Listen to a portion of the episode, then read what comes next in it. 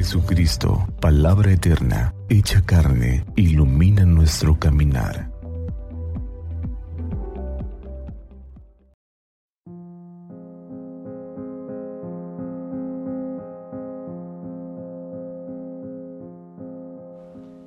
Miércoles 28 de febrero, segunda semana del tiempo de Cuaresma.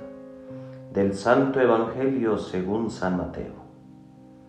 En aquel tiempo, mientras iba de camino subiendo a Jerusalén, Jesús llamó aparte a los doce y les dijo, Ya vamos subiendo a Jerusalén y el Hijo del Hombre va a ser entregado a los sumos sacerdotes y a los escribas, que lo condenarán a muerte y lo entregarán a los paganos para que se burlen de él, lo azoten y lo crucifiquen pero al tercer día resucitará. Entonces se acercó a Jesús la madre de los hijos de Zebedeo junto con ellos y se postró para hacerle una petición. Él le preguntó, ¿qué deseas?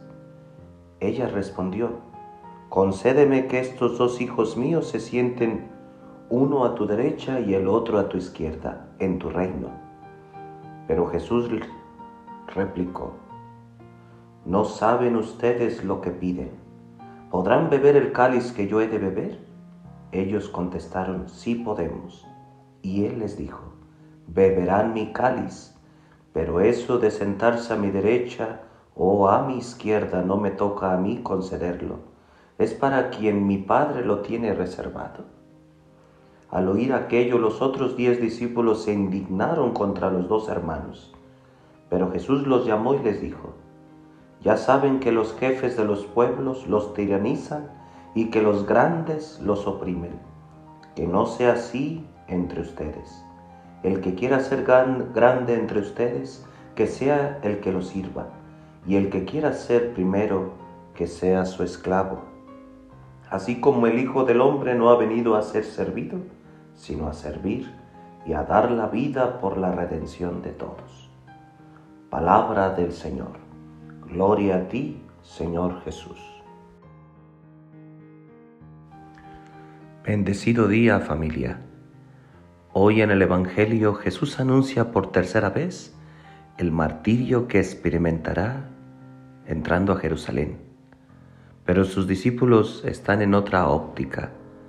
Piensan que Jesús por fin se va a sublevar contra las fuerzas extranjeras romanas entrando a Jerusalén. No han entendido en tres años el caminar, la predicación de Jesús. No han conocido al Maestro. Andan buscando poder, andan buscando puestos, porque quieren que ese reinado, que pensaban que es un reinado material, un reinado político, ya se va a establecer y quieren puestos. Muchas veces como discípulos buscamos el poder, buscamos los puestos, buscamos la escalada, escalar, escalar, escalar, y nos olvidamos que la verdadera autoridad, según el criterio del Evangelio, según la óptica de Jesús, la verdadera autoridad de los discípulos de Cristo reside en su servicio. Por eso estas frases de Jesús hoy tienen que resonar mucho en nuestra conciencia para no desviarnos del querer de Dios. Que no sea así entre ustedes. Cuando los jefes los, de los pueblos los tiranizan y que los grandes los oprimen. Que no sea así entre ustedes. El que quiera ser grande entre ustedes, que sea el que lo sirva. Y el que quiera ser el primero, que sea su esclavo. Así como el Hijo del Hombre no ha venido a ser servido, sino a servir y a dar la vida por la redención de todos. Ser grande, ser el primero, está siempre en el servicio.